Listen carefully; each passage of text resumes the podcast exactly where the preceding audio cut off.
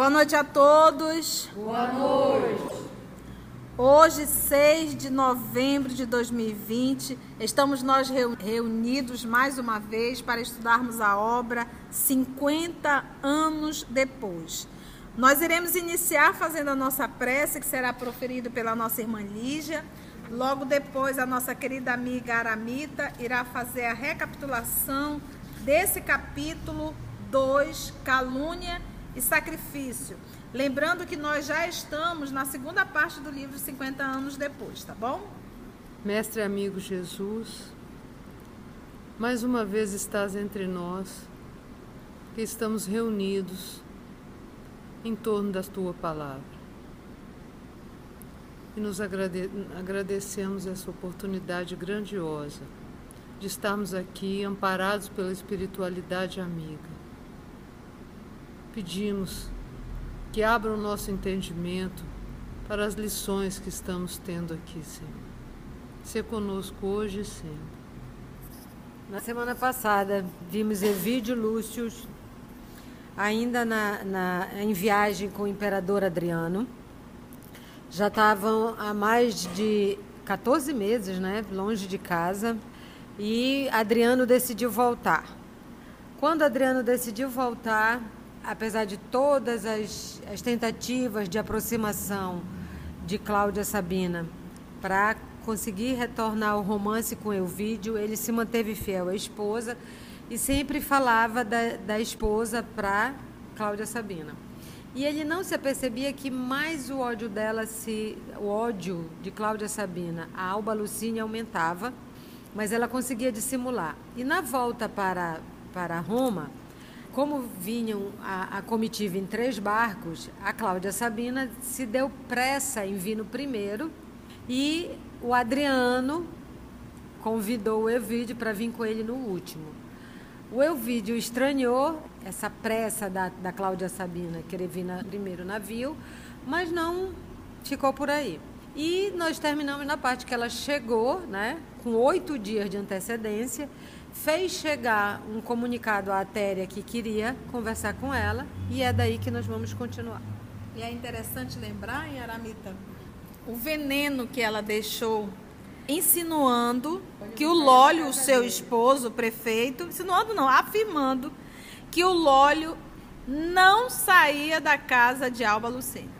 Agora, em nenhum momento, porque agora ela primeiro se aproximou, já que ela não conseguiu como é, mulher, ela agora está tentando como amiga. Então, ela se aproximando dele, conquistando a amizade, a confiança, saiu daquele movimento de ataque e começou nesse processo. Uma vez ele percebendo essa mudança dela, esse lado amistoso dela, ela soltou esse veneno, que ela já soube que o Lólio ia constantemente à casa dele.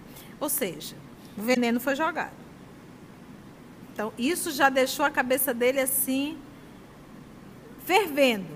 Porque tem tanto a Alba Lucínia quanto a sua filha Célia. Né?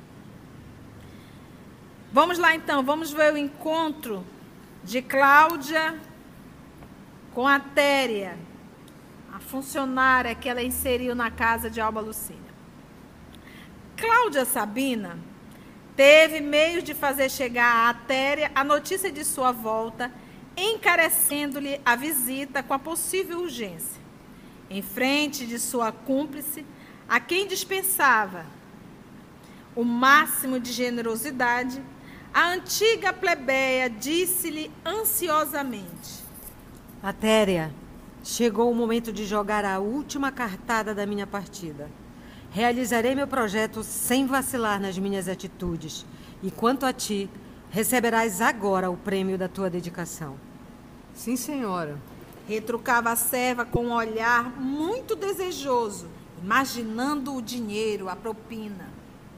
Como vai a mulher de Elvídio? A patroa vai muito abatida e doente. Ainda bem, murmurou Sabina satisfeita. Isso favorece a execução dos meus planos. E depois de fixar na companheira os olhos ansiosos, acentuou de maneira singular. Téria, estás preparada para o que possa acontecer? Sem dúvida, minha senhora.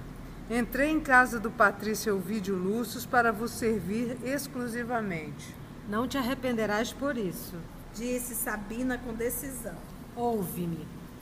Estamos ao termo da missão que te retém junto de Alba Lucínia. Espero do teu esforço o último serviço de colaboração na minha tarefa de amplo desagravo do passado doloroso. Tenho sido generosa contigo, mas desejo assegurar o teu futuro pelos bons serviços que me has prestado. Que desejas para o descanso de tua velhice no seio da pebre desamparada? Depois de pensar um momento, a velha serva murmurou satisfeita, como, como se já houvesse realizado no íntimo todos os cálculos imprescindíveis a uma resposta mais exata. Senhora, sabeis que tem uma filha casada, cujo marido vem arcando com a maior miséria nos seus dias de tormento e de pobreza. Valério, meu genro, teve sempre grande amor à vida do campo, mas, em sua penosa condição de liberto pobre, jamais conseguiu amealhar o suficiente para adquirir um trato de terra onde pudesse fazer a felicidade da família. Meu ideal, portanto, é possuir um sítio longe de Roma, onde me recolhesse junto dos filhos e dos netos que me estimarão, como hoje, nos dias próximos da decrepitude e da invalidez para o trabalho. Teus desejos serão satisfeitos, exclamava a mulher do prefeito, enquanto a Téria escutava, cheia de alegria. Vou indagar o custo de um sítio aprazível e, no momento oportuno, dar-te-ei a quantia necessária. E que devo fazer agora para conseguir semelhante ventura? Escuta, disse Cláudia com gravidade. De hoje a uma semana, Evídio Lúcio deverá estar de volta. Na tarde de sua chegada, deverás procurar-me para receber instruções. Nesse mesmo dia, terás o dinheiro necessário para realizar teus desejos. Por agora, vai-te em paz e confia em mim. A Terra estava radiante com, com, as perspectivas do futuro, sem levar em conta os meios criminosos que haveria de empregar para atingir seus fins, fazendo agora um gancho com a obra Libertação. Ainda há pouco lemos uma frase que nós vamos repetir essa frase aqui. São réus da própria consciência, personalidades que alcançaram a sobrevivência sobre as ruínas do próprio eu. E é exatamente o que a Terra está fazendo aqui. Ela está buscando a sobrevivência, mas ela está destruindo o próprio eu dela. Não há absolutamente nada de mal que eu venha fazer que eu não, ter, não venha ter que prestar conta disso. Então, olha só aqui o que ela está fazendo. Tudo porque ela quer um sítiozinho. Então, os meios não justificam os fins. A Terra estava radiante com a perspectiva do futuro, sem levar em conta os meios criminosos que haveria de empregar para atingir seus fins. No dia seguinte, pela manhã, uma liteira modesta saía da residência de Lólio Úbico em direção à Suburra. Liteira, lembrando, era o meio de transporte e normalmente sendo conduzido por escravos, tá? Quem lembra dos filmes da Roma Antiga vai ver os escravos levantando ali a, a teira com pessoas sentadas, né? Será inútil esclarecer que se tratava de Cláudia Sabina dirigindo-se à conhecida casa da vendedora de sortilégios, com quem haveria de concluir os seus projetos sinistros. Então agora ela foi atrás de uma médium, vendedora de sortilégios. A feiticeira de Cumas recebeu-a sem surpresa, como se estivesse à sua espera. Depois de mergulhar as mãos ávidas na multidão de sestércio, ou seja, de dinheiro, que Cláudia lhe trazia, Plotina, olha o nome da feiticeira, concentrou-se diante da trípode que já conhecemos, falando em seguida. Porque é a primeira vez que ela procura Plotina? Não. Não. Já temos o contato com Plotina. Senhora, o momento é único. Devemos cuidar de todos os pormenores quanto ao que vos cumpre fazer, a fim de que não se percam os nossos melhores esforços. Cláudia Sabina pôs-se a meditar num plano minucioso que a feiticeira submetia ao seu critério. Plotina falava em voz muito baixa, como se receasse as próprias paredes, tal a ignomínia das sugestões criminosas. Fim da longa exposição, a consulente, né, aquela que está ali pedindo a consulta, retrucou pensativa. Não seria melhor exterminar a rival? Tenho alguém em sua casa que se poderá incumbir do último golpe. Sei que conheces os filtros mais violentos e que me podes fornecer hoje mesmo. Senhora, as vossas ponderações são razoáveis, mas deveis recordar que a morte do corpo só aproveita aos assuntos de ordem material. Em nosso caso, eles são de ordem espiritual, tornando-se indispensável um golpe infalível. Quem vos dirá que o homem amado voltará aos vossos braços se a companheira descer as cinzas de um túmulo? Os que partem para o além costumam deixar uma saudade duradoura, alimentando sempre uma paixão inextinguível. Então a proposta de Cláudia é matar, exterminar. Mas a Plotina, a feiticeira, ela diz assim: Mas deveis recordar que a morte do corpo só aproveita aos assuntos de ordem material. Ou seja, assim, ele iria, ela, a morte iria tirar a, a alba da convivência de Euvídio. Mas ele disse assim, ele diz, ela diz assim, sim, vai matar.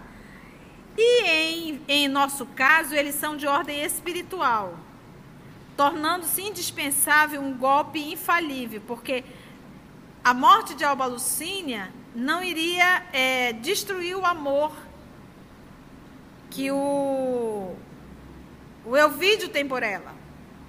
E a proposta da feiticeira é destruir o sentimento dele por ela. Que aí iria garantir o quê? Ele para Cláudia Sabina. Estaria com o coração machucado, ferido, né? Essa é a hora dela dar o golpe. Quem nos dirá que o homem amado voltará aos vossos braços se a companheira descer as cinzas de um túmulo, né? E enquanto a esposa do prefeito considerava as estranhas insinuações como certas e justas, Plotina continuava. É preciso introduzir o ódio no coração do homem desejado para que a vossa ventura seja efetiva. Para atingirmos esse fim, necessário se torna flagelar a alma, abatendo-a e destruindo-a. Sim, as tuas advertências são muito sensatas e não devo desprezá-las. Mas, de conformidade com o teu plano, meu marido deverá desaparecer e que vos importa isso se a morte se faz necessária? Não forçais o destino para gozar a felicidade possível com outro homem? Sim, teu projeto é o melhor. Porquanto chegastes a prever todas as consequências. Como se afrontasse, como se afrontasse a figura imaginária da rival, vítima da sua insânia e do seu ódio, acentuou com os olhos perdidos no vácuo. Alba Lucínia deverá viver. Relegada a um plano inferior com a sua vergonha, padecerá o desprezo e a execração que tenho padecido. Plotina levantara-se. De um armário esquisito, retirou frascos e pacotes que entregou à cliente com observações especializadas. Aceitando de alma aberta o plano odioso, Cláudia Sabina saiu prometendo voltar. Mas vocês lembram que a Plotina advertiu a primeira vez para que ela não fizesse isso. Vocês lembram? Sim. Na verdade, não foi Plotina. Plotina foi usada pelos amigos espirituais para tentar interceder esse plano absurdo. Daí a dias, Hélio Adriano, imperador, com a sua imponente comitiva, entrava pela porta órtea aclamado pela onda espessa do patriciado e do povo. Mudou? O imperador, com a sua predileção pelas relíquias da antiguidade, recomendou a Elvídio fiscalizasse todo o serviço de descarga das peças curiosas da Fócida destinadas a Roma, Fócida na Grécia Central. O tribuno, porém, delegando a incumbência a um dos seus prepostos de confiança, dirigiu-se à cidade para abraçar a esposa e a filha. Lucínia e Célia receberam-no com transporte de júbilo indizível. Quem é Lucínia e Célia? Esposa e filha de Ovídio. O tribuno, porém, abraçou-as tomado de enorme surpresa ambas se encontravam desfiguradas e doentes. Apesar disso, trocaram-se impressões carinhosas, cheias do encantamento e da alegria de se reverem. Assinalando essa comovedora alegria, o generoso Patrício, amante do lar, retirou da pequena caixa um soberbo bracelete de pedras preciosas, que entregou à esposa como lembrança de Atenas, e deu à filha uma formosa pérola adquirida na Caia, como recordação da Grécia longínqua. Que coisa chique, né, gente? A gente viaja, a gente traz um negocinho para pendurar na parede, né? No, no, um imã na geladeira, né? né? Um, um, uma sacolinha para pôr um troçozinho, né? Ele Marcador. vem e traz um bracelete, né? Marcador. Marcador, né? Ai, gente, coisa chique é outra coisa. Vamos lá. Depois foi um longo desfiar de reminiscências amigas e doces. Alba Lucínia teve de confiar ao marido todas as peripécias da enfermidade, agonia e morte de Quinéio Lúcio. Enquanto a cidade se repletava de espetáculos para ilustrar o regresso do imperador, Euvídio Lúcio e os seus entretinham-se em palestra cariciosa, matando as saudades recalcadas. Todavia, quando os derradeiros clarões do sol preludiavam o crepúsculo, o patrício disse à esposa com grande ternura: Agora, querida, regressarei à Hóstia, onde sou obrigado a pernoitar ainda hoje amanhã estarei definitivamente reintegrado em casa, a fim de organizarmos a nossa vida nova. Já me avistei com Fábio Cornélio, que acompanhou o imperador ao lado do prefeito. Mas somente amanhã poderei estar com Márcia, para ouvi-la acerca de meu pai e dos seus últimos desejos. Mas as responsabilidades em Ostras são assim tão imperiosas? Perguntou Alba Lucínia, preocupada. Para os serviços do imperador, não teria bastado a ausência de mais de um ano? Sim, querida. Faça mister cumprirmos o dever nas suas características mais severas. Adriano incumbiu-me da verificação de todas as relíquias transportadas da Grécia, e não posso confiar tão somente no trabalho dos servos, dado o valor considerável da carga em apreço. Mas não te amofines com isso Lembra-te de que amanhã aqui estarei para consertar os nossos planos familiares. Alba Lucínia concordou com um sorriso triste, amarelo, né? como se estivesse em face do inevitável. Seu coração, porém, desejava a presença do companheiro para confiar-lhe imediatamente os seus íntimos dissabores. Ao cair da tarde, a liteira de Elvídio saía da casa apressadamente. Alba Lucínia recolhia-se ao leito, cheia de novas esperanças, enquanto a filha voltava às suas meditações. Alguém, contudo, saía da residência do tribuno cautelosa e apressadamente, sem despertar a curiosidade dos serviçais domésticos. Era a Téria, que se dirigia para o Capitólio, né, que era uma das sete colinas. Cláudia Sabina recebeu-a, ansiosa, fazendo-a entrar no gabinete mais discreto e falando-lhe nestes termos. Ainda bem que viestes mais cedo. Tenho que de tomar muitas providências. Aguardo as vossas ordens. Respondeu a criatura na sua fingida humildade. Atéria, Volveu Sabina com voz quase imperceptível. estou vivendo horas decisivas para o meu destino. Confio em ti como se confiasse em minha própria mãe. E entregando-lhe pesada bolsa com o preço da traição, acrescentava: Aqui está o prêmio da tua dedicação em favor da minha felicidade. São economias com que poderás adquirir um sítio longe de Roma, conforme desejas. Atéria, com grande desejo, recebia a pequena fortuna, deixando transparecer estranha alegria nos olhos fulgurantes. A mulher de Lólio Úrbico, todavia, continuava em tom discreto. Em troca da minha generosidade, exijo-te, contudo, segredo tumular. Ouviste? Essa exigência me é muito grata, creia. Dizia a cúmplice. Confio na tua palavra.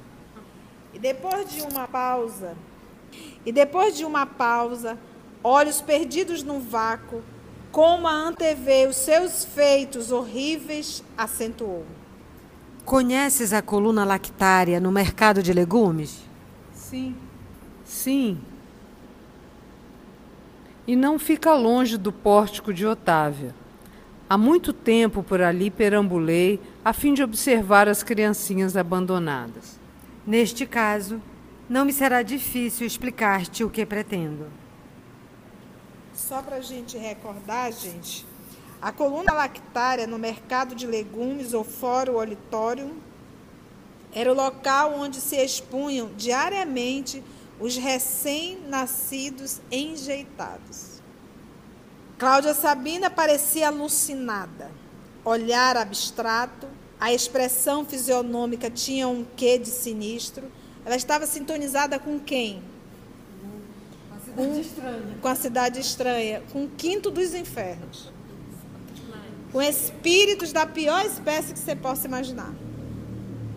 Porque é isso que a gente tem que fazer. Quando eu penso, eu nunca penso só. E quando eu realizo, eu nunca realizo só. Aí isso vai depender do que eu penso e do que eu realizo. Dependendo do que eu penso e do que eu realizo, eu tenho a informação quem são minhas companhias. Dia que nós entendermos que tudo começa no pensamento, e o dia que nós entendermos que nós devemos ter o controle absoluto dele, nós temos que aprender a ser senhor de si e deixarmos de ser manipulados por espíritos perversos. Tia, como é que a gente faz isso? Vigia o pensamento. Não deixe o mal habitar no teu pensamento. Todo tempo, vigilante. Quando você perceber que vem uma ideia, que vem uma sugestão que te tira do eixo, substitua imediatamente. E faça uma oração. Faça uma oração. Senhor, ajuda-me a resistir ao mal. Porque antes do, do inferno, a porta se abre e a sugestão vem. E é aí que nós temos que estar atentos. Então, a mente da Cláudia é uma mente sadia ou uma mente adoecida? Bem adoecida. Logo, os pensamentos de Cláudia são também o quê? Adoecidos.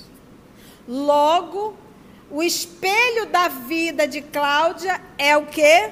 Adoecido. Porque a mente é o espelho da vida em toda parte. Na prática, agora, como que concentrada num único propósito. Então, Cláudia Sabina parecia alucinada. Olhar abstrato, a expressão fisionômica tinha um quê de sinistro, como que concentrada no único propósito de efetivar os seus planos. Dirigia-se à velha serva maquinalmente. Tudo isso porque ela quer ser atendida e seu capricho pessoal. E nisso ela estará arrumando um débito para séculos.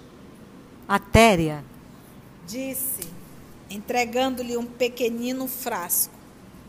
essa beberagem dá repouso físico e sono prolongado. Ao ministrá-la, é preciso que a alba Lucínia descanse tranquilamente. Confiando-lhe outro frasco, afoitamente acrescentava. Leve-se também. Terás necessidade de tudo isso. Enquanto a serva guardava os elementos do crime, acentuava. Que os deuses da minha vingança nos protejam. Até que enfim chegou o instante da desforra. Sim, Atéria. Amanhã Evídio Lúcio saberá, para todos os efeitos, que a esposa lhe foi infiel, apresentando-lhe o fruto de um crime. A escolha da criança ficará ao teu critério. Poderei contar absolutamente contigo? Pela fé no poder de Júpiter, podeis confiar em mim, senhora. Irei à coluna lactária depois da meia-noite e levarei comigo a criança. Os recém-nascidos são ali abandonados diariamente às dezenas. Assentada a combinação sinistra, a noite já havia desdobrado sobre Roma o seu manto de sombras espessas. Todavia, enquanto Atéria retornava à casa dos amos, Cláudia Sabina privava-se das festas noturnas do imperador, encaminhando-se à porta de Órtia apressadamente. Encontrando-se lá com o filho de Quinéio Lúcio, solicitou-lhe o favor de uma palavra em particular, no que foi imediatamente atendido. Euvídio, Falou a perversa criatura com a sua facilidade de dissimulação. Estou aqui para prevenir-te reservadamente de graves acontecimentos. Aliás, já por mim previstos quando na Grécia. Mas que acontecimentos? Interrogou o Patrício com ansiedade. Deves estar preparado para ouvir-me. Pois acredito que o prefeito dos pretorianos, com a bruteza dos seus sentimentos, chegou a macular a honra de- da tua casa. Impossível. Exclamou o tribuno com veemência. Entretanto, deves ouvir Alba Lucínia imediatamente, verificando até que ponto conseguiu Lólio Úrbico introduzir-se no teu lar. Eu não posso duvidar de minha mulher sequer um minuto. Revidou com sinceridade. Queres ou não ouvir-me até o fim para conheceres os pormenores do fato? Perguntou Sabina encolerizada. Ouvi-la-ei com prazer, desde que o assunto não se refira à minha família e à honra da minha casa. É possível que tua opinião amanhã se modifique. E, despedindo-se bruscamente do homem de suas paixões, que sabia defender as tradições do lar e da família, a antiga plebeia regressava ao Capitólio, mais que nunca interessada no desdobramento dos seus sinistros desígnios. O gênio do mal, que ele falava no coração, tá vendo?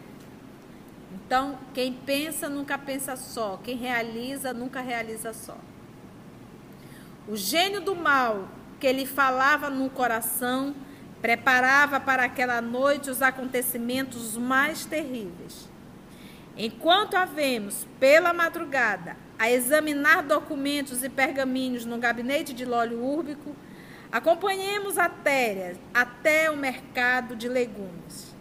A sociedade romana já se havia habituado a ver junto da coluna lactária os míseros enjeitadinhos.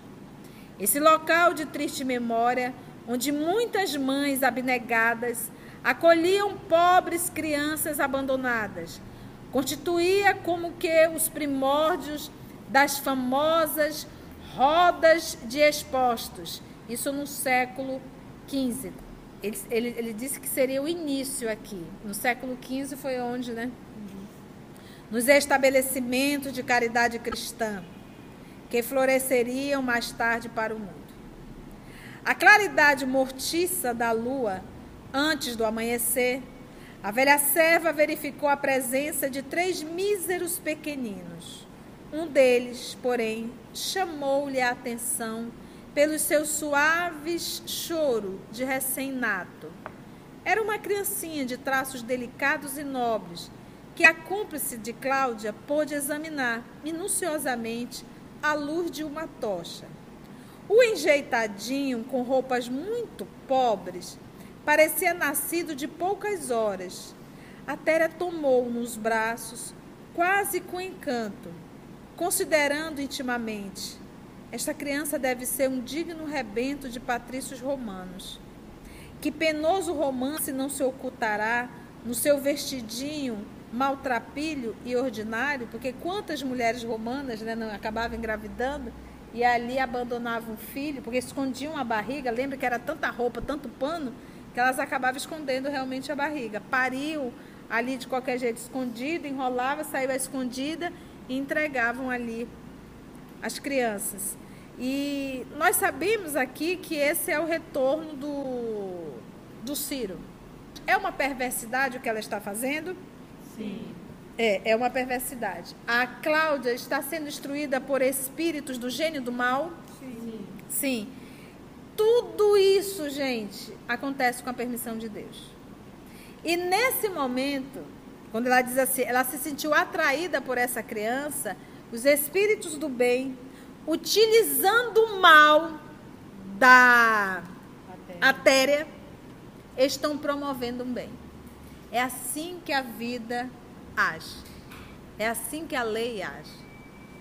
Levou-o consigo, penetrando na casa dos amos com todo cuidado. Amanhecia. À noite, a criminosa adicionara o narcótico aos remédios de sua senhora. Entrou no quarto onde a esposa de Elvídio repousava tranquilamente. Depois a criança ao seu lado, envolvendo-a no ambiente tépido das coberturas. Em seguida, preparou ali toda a encenação necessária sem que a pobre vítima da bebida, que a mergulhar em longo e pesado sono, pudesse perceber o que se passava. Ela estava dopada, Alba Lucina. Todavia, o pequenino começou a chorar fracamente, embora a serva criminosa fizesse o possível por acalmá-lo. No quarto próximo ao de sua mãe, dado o ruído novo, Célia despertava. Acordou aturdida e sensibilizada. Acabava de sonhar que se encontrava novamente no cemitério triste da Porta Nomentana, como no memorável noite em que pudera rever o bem-amado de sua alma. Figurava-se-lhe contemplar Ciro ao seu lado, enquanto Nestório mantinha a mesma atitude das suas antigas prédicas, perguntando: Quem é minha mãe e quem são meus irmãos? Lembra? Tinha o cérebro ainda preso de emoções carinhosas e as mais ternas lembranças no coração de menina e moça. Nesse instante, o ruído raro chegava-lhe aos ouvidos. Choros de criança. Que significaria aquilo? Levantou-se apressada com um pensamento ansioso, mergulhado em dolorosas perspectivas. Notando o movimento de alguém que se aproximava, a Téria fez menção de retirar-se à pressa, mas a jovem já havia transposto a porta, verificando-lhe a presença. Contemplando a criança ao lado de sua mãe adormecida e os sinais evidentes de quanto caracterizava o lugar de um parto, presumiu adivinhar o drama com as amargas suspeitas do seu coração filial. Um turbilhão de pensamentos penosos surpreendeu-lhe o cérebro enfraquecido. Sim, aquela criancinha deveria ter nascido ali como consequência fatal de uma tragédia inesquecível. Atéria, exclamou num gemido. que significa tudo isso? Vossa mãe, esta noite, minha boa menina, Respondeu a serva criminosa, sem se perturbar. deu à luz um pequenino. É incrível. Soluçou a filha de Elvídio com a voz estrangulada. Entretanto, é verdade. Revidou a Tera em voz muito baixa. Não dormi, auxiliando a senhora em seus sofrimentos. E, apontando para a infortunada consorte do tribuno, esposa, exclamava quase tranquila: Agora ela dorme e precisa repousar.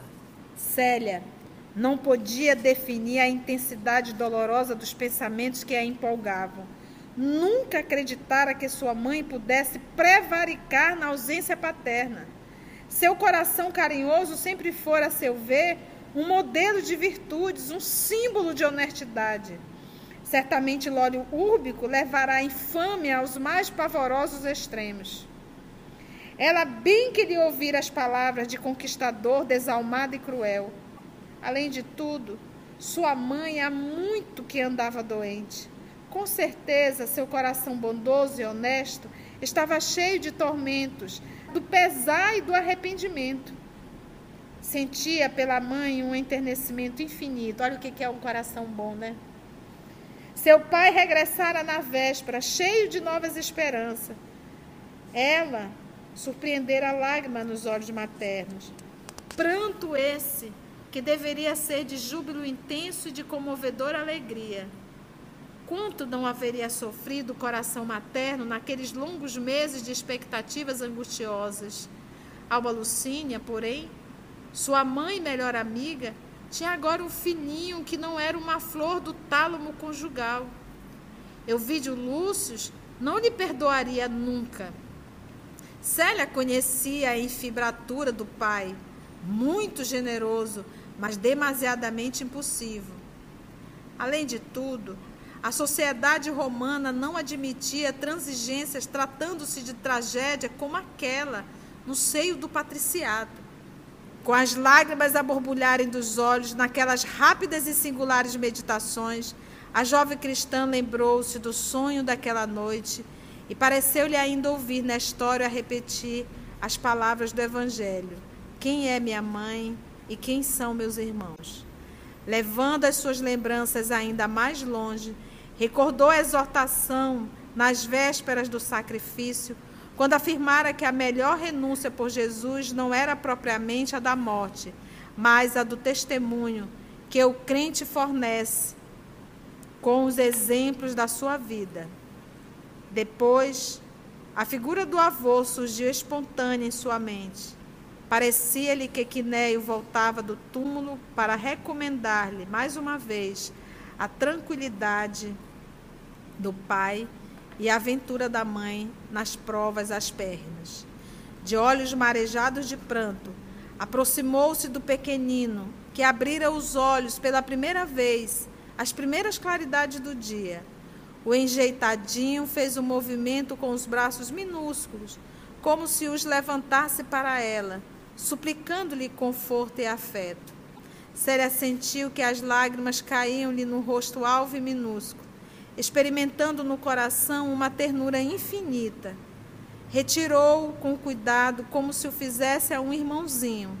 Sentiu que o coraçãozinho batia-lhe de encontro ao seu, como de uma ave assustada, sem direção e sem ninho. Seu espírito como que tocado de sentimentos misteriosos e inexplicáveis, estava também povoado das mais profundas emoções maternas.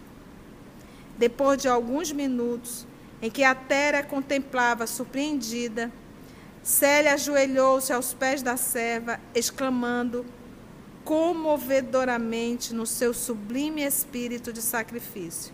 Cenas de próximo capítulo. E é interessante a gente perceber a Téria se vendendo por um terreno ao qual ela vai morrer e vai deixar, e ela está perdendo toda essa encarnação. E a gente vê a atitude de uma alma, alma nobre como, como a Célia, de vendo a mãe, ela não julgou o que, que ela fez. Ela disse: quanto sofrimento minha mãe não passou com essa situação. E lembra quando a Cláudia Sabina esteve lá com a Plotina, a Plotina falou que talvez elas não conseguissem, porque tinha o quê? Um anjo. um anjo de ventura que poderia atrapalhar, que protege, exatamente. Não sei se vive ou se é deste mundo ou, ou de outro mundo. Ela não sabia entender. Então, meus amigos, vamos agradecer a Deus por mais essa oportunidade que Ele nos deu de estarmos aqui aprendendo com essas almas tão nobres. Mestre e amigo de todas as horas. Mais uma semana se passou, Senhor. E aqui estamos a estudar mais um pouco dessa fonte infinita de sabedoria e de luz. Nós te agradecemos, Senhor, pelas inúmeras oportunidades de cada dia de fazer o bem através de um auxílio material, do auxílio do tempo, pela possibilidade de acolher e pela possibilidade de servir muito mais que ser servido. Te pedimos, Senhor, que nos auxilie a compreender melhor cada lição e que possamos pôr em prática dentro do lar, no laboratório doméstico, aprendendo a compreender as dificuldades, os obstáculos, as más inclinações que aqueles que convivem conosco ainda apresentam. Enxergando neles irmãos necessitados de entendimento e de compreensão, olhando a situação um pouco mais acima de nós, que estamos juntos para evoluir, para nos perdoar e para seguirmos. Que ao invés de acusarmos e dificultarmos a sua caminhada, possamos oferecer-lhes a mão, o ombro, o abraço, porque é só por uma hora. Que assim seja.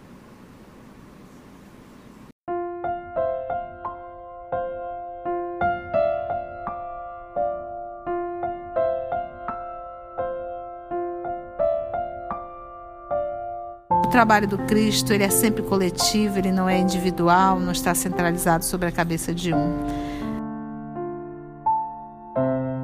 Somos o EOS, esse grupo que Jesus foi construindo ao longo dos anos. E estamos nós aqui estudando e tendo a alegria de poder compartilhar com todos vocês.